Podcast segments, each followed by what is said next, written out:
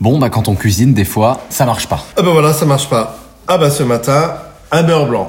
On a fait un beurre blanc, on a fait un beurre blanc. Ah bah c'est un truc gras, dégueulasse, euh, qui tient pas. Pareil, comme la mayonnaise et comme la hollandaise, ça ne tient pas. Bah écoutez, pareil, vous prenez de la crème, vous faites bien réduire.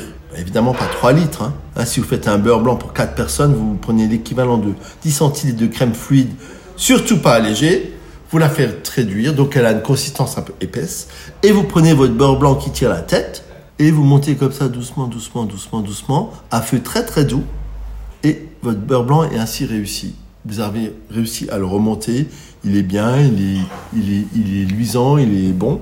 Voilà, vous avez ainsi un beurre blanc. À demain les petits loups.